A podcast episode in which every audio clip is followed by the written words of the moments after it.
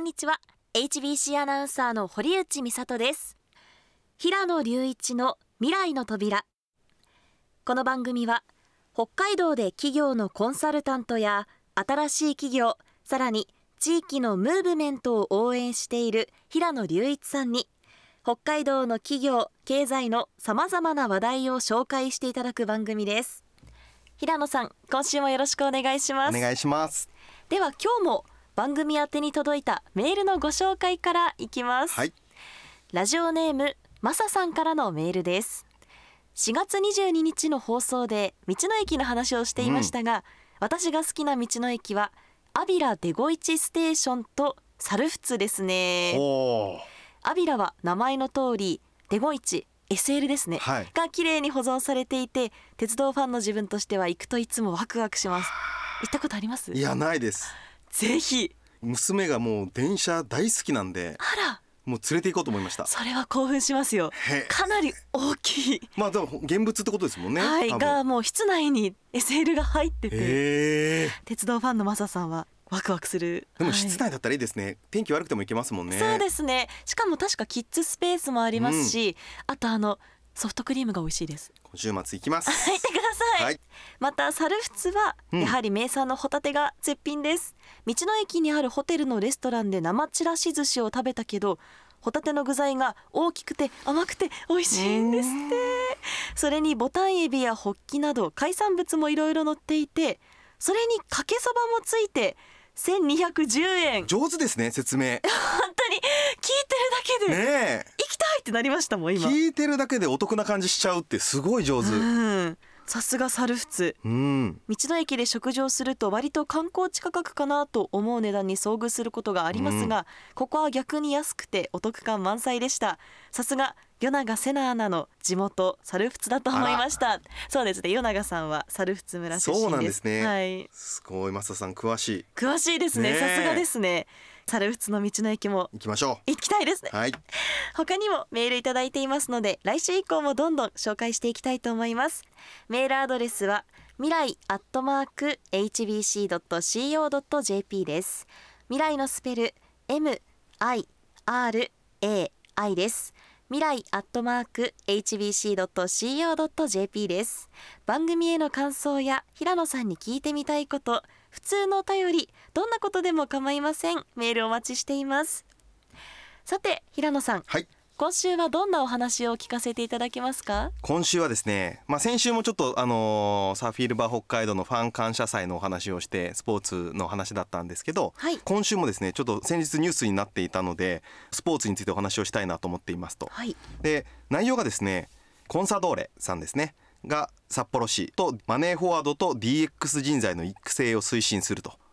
そういうニュースだったんですよ。でこれ僕すごくあっと思ったのはあ僕実はあの、まあ、起業する前がですねマネーフォワードっていう会社にいまして、はい。えーそこで5年間勤めて、まあ、ここの最後執行役員というポジションを務めさせてもらってあのコンサドーレさんのスポンサーの担当もしてたんですよ。なんですごくこう関わりが深い、そうですね。はい、ところでして、はい。で、まあ、あともう一つもう独立してから先日ドコモさんと自分のプライベートの会社がですね、はい。提携をして北海道 DX コンソーシアムということで、うん。まあ、北海道の中小企業の IT 化だったりとか売り上げを伸ばすとかそういったことを支援していこうみたいなことをパートナーシップを組むっていうのをやったんですけどいろんなのがこう絡み合ってですね、はい。ああこのニュースは素晴らしいなというふうな思ったのでご紹介していきたいなと思っています。はい。以前ちょうど DX の話はラジオでもはいお話ししましたよね、そうなんですよ。まあ本当に全国どこでもですね、あのこの DX っていう言葉であったりとか本当にやらなければいけない取り組みに今なっているので。一社でやるっていうよりは地域を巻き込んでいろんなステークホルダーいろんな企業地方自治体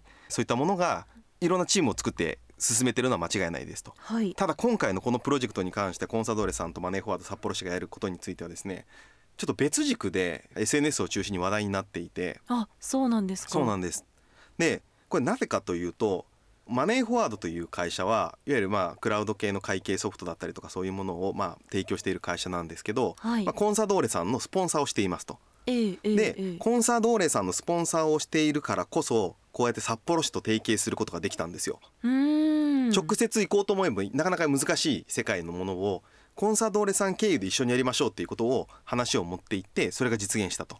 マネーフォワードさんから札幌市に直接行くのはなかなか難しいんですよ。難しくても、はいで要するに他にもいろいろそういう会社さんがあるわけですよ。はいその中でなんでこの一社だけなんですかみたいなことになりうるんですよね。自治体さんと提携するって民間企業がやるってなるとそうかそうですよねだからダイレクトに行くのは厳しいんですけどスポーツチームクラブチームみたいなものを挟むことによって一緒にやれるっていうこと。うん。それがすごく結構話題になっていてですね、まあ、DX っていうことはもちろんこれからセミナーをやるとかあー展示会をやるとかっていうのを札幌市さんと一緒に進めていくっていうことだったりとかコンサドーレの選手がえー実際それについて話をするとか、まあ、そういう取り組みはもちろんしていくんですけど、はい。まあ、そもそも取り組む内容という以前の問題としてスポンサーをすると広告を流すとかはい。あのユニフォームにロゴを出すとか。でいわゆる露出が増えますよねっていう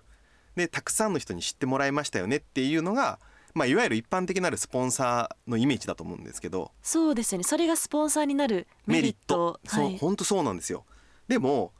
確かに知名度が上がるってすごく大切なことではあるんですけど本当に会社に企業にとって大事なのはそれでやっぱりちゃんと売り上げが伸ばせることなんですよね。はい、でコンサドーレさんはそれをコミットするためにやるっていうふうにやってくれたんだと思うんですね。で結果マネーフォワードとかそういったものをお中小企業が使いこなせることによって中小企業さん元気になるじゃん。札幌市の人たち元気になるじゃないですかと。そうするとコンサドーレの応援にも行こうよっていう方も増えてくるでしょうしスポンサー企業さんもじゃあコンサドーレさん利益出たからスポンサー金額上げるよっていうふうになるかもしれないのではい。だからそういうことを取り組んでいるっていうのはスポンサーとクラブチームとの関係性の中で本当に素晴らしい成功事例だなと思っていて、うーん相手の利益にもなることがはい、最終的に自分の利益にもなる。っていう。三方よしとかよく言われるやつですね。はい。これをやっぱり今後のスポーツクラブって、まあ、我々もそうですけど自分のバレーボールチームもそうなんですけどやっぱりそれを考えていかなければいけない、しスポンサー企業もスポンサー企業でちゃんとそれを考えてクラブに提案をして一緒にやっていきましょうっていうことをやっていかなきゃいけないっていうところが僕すごく重要で。はい。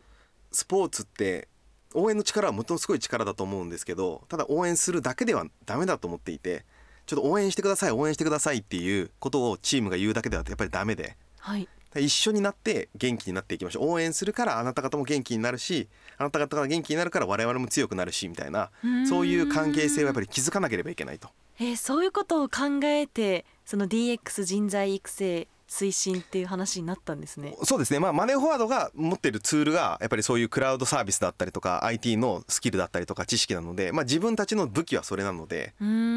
それを北海道内でこう広げていくとかエリアに提供するためにコンサドーレさんっていうチームを中心に置くことができたっていう。うーん。いろんなクラブチームの方々がやっぱりこれ今結構ネットでつぶやいていて。はい素晴らしい取り組みだと。えー、これってコンサドーレさんが関わることで事業内容というかこれから推進していく具体的なことも関係あるんですか？いやこれなんですよ。僕もそれは当然今は当事者ではないのであくまで想像でしかないんですけど、はい。まあ DX って言葉すごく遠いじゃないですか。いやーやっぱり難しいですよね。ね。一回ラジオでやってもデジタルトランスフォーメーションってなりますもんね。はい。ですごい遠い距離のものをその市と例えばマネーフォワードこの2社でやろうとしてもですねなかなかこう浸透しづらいと思うんですよ。うーん。でもコンサドーレの選手の方がまあ例えばですけど IT の勉強をするとか自分が勉強したことを話すとかはいそういうことををすると普段聞かなかったような層の人たちが選手の話を聞きたいがゆえに聞いてくれるとか好きな人の話は真剣に聞くけど知らない人の話は聞かないみたいなところあるじゃないですか。まあ人はそうですよね、はい、まあ耳に入ってこない心に届かないみたいなことがあると思っていて。そういう意味ではコンサドーレの選手とか代表の方だったりとかが、まあ、みんながこう発信するっていうのはすごく成果が出やすいんだろうなと思いますね。コンサドーレの選手が一緒に考えてくれるなら親近感があるというか私もやってみようかなってなりますそもね。う。ん一歩目を踏める可能性があるんですよね。結構やっぱり面白かったのはあの僕もまあ北海道 DX コンソーシアムっていうのを立ち上げましたっていうので、まあ、ドコモさん NTT コミュニケーションさんと番組提供もしてくれてる CM の提供もしてくれてるマッチポイントさんとかフューチャークレートさんとか税理士法人さんとかで一緒にこう記者会見やったんですよ。はいで今日時の方にも取り上げていただきましたし、まあ、他局の方でも取り上げてもらって新聞にも出ましたと出た時にお問い合わせあぜひうちも助けてほしいですっていうふうにお問い合わせいただく会社がですね割と大企業なんですよ。そうなんですか？そう。本当は僕らは本当に3人でやっている中小企業さんとかもうラーメン屋さんですみたいな地方でやってます布団屋ですみたいななんかそういう商店の方を助けていきたいって思って立ち上げたんですけど、はい。ニュースを見てくるのはやっぱり大企業さんなんだなと思って。じゃあもうそういう大きな企業でも DX とかそういうものは困っているというもちろん困ってると思います。課題なんですね。はい、でやっぱり困っているのと規模が大きいので、まあ、テレビを見てるとか新聞を見てるとかそういう層の人たちが結構多いんだと思うんですよ組織の中に。だからこういうのあるよっていうのが会社の中で話題になって問い合わせをしてくるみたいな傾向があると思うんですけどやっぱり3人とか5人とかでやってるとなかなかその日々忙しくて、はい。そういうニュースにも触れる時間が多分ないと思うんですよね。ないがゆえにやっぱり届かないっていう形はあると思うんですけど、ええええやっぱりコンサドーレの選手が DX について話すよとかそれだったらあの人の話を聞いてみようっていうので目的は違えど聞いてくれるわけじゃないですか。その効果が多分あるんだろうなと思います。なるほど。これあのコンサドーレと札幌市とマネーフォワード3つで組んで DX の人材を推進していこうってことなんですけど、はい、最終的に目指しているゴールはどこになるんですか？これはそれぞれの方々に目的がゴールが違うと思っていてはい。札幌市はやっぱり中小企業の生産性を高める DX を推進するっていうところ。コンサドーレさんはスポーツビジネスの新たな形をやっぱり作りに行くっていうスタイルですね。スポンサー企業とクラブチームとの関係性がただロゴを貼って終わりじゃないんだよっていう。はい。いろいろなスポンサー企業の強みを生かしてチームを活用するっていうことができるんだよっていうのをやっぱり形を作っていくっていうことがゴールだと思うんですね。はい。でまあマネーフォワードはやっぱり自社の商品含めてですね中小企業さんの生産性を高めるっていうことで、まあ、ぜひとも自社の商品を使ってもらいたいっていう思いもあると思うので、まあ、ここら辺だと思うんですよね。それぞれがそれぞれのゴールを持ってやってる。ただ総じて言えるのは僕がやってる北海道 DX コンソーシアムもそうですけどやはり北海道の未来を作ると。そのためにこういろんなチームがあってい。いと思っていて、僕も。それをみんなでやろうっていうそれがゴールだと思います。へえそれぞれが持ってる武器を生かして、は最終的に北海道の未来を作っていってる。うわーかっこいい。いやかっこいいんですよ。かっこいいですね。本当に。大人はかっこいい。大人はかっこいい。子供が聞いてればぜひね。はい、あそう感じていただけると嬉しいなと思いまうす。ん、未来にワクワクする話です。はい、では平野さん今週もありがとうございました。ありがとうございました。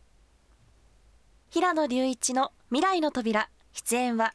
札幌市コンサドーレマネーフォワード。応援しています。平野隆一と HBC アナウンサー堀内美里でした。